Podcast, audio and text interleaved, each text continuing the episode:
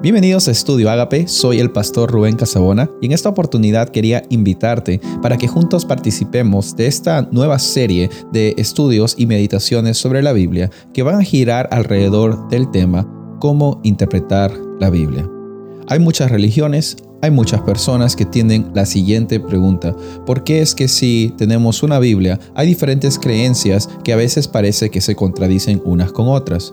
Nosotros tenemos que entender de que la Biblia es la palabra de Dios, es la oportunidad en la cual Dios se revela a sí mismo y nos manifiesta esas palabras de vida eterna. Sin embargo, hay personas que interpretan la Biblia de una forma u otra forma, dependiendo mucho de eh, cómo es que ellos también entienden el mundo y entienden de Dios y entienden de los contextos en los cuales la Biblia ha sido escrita.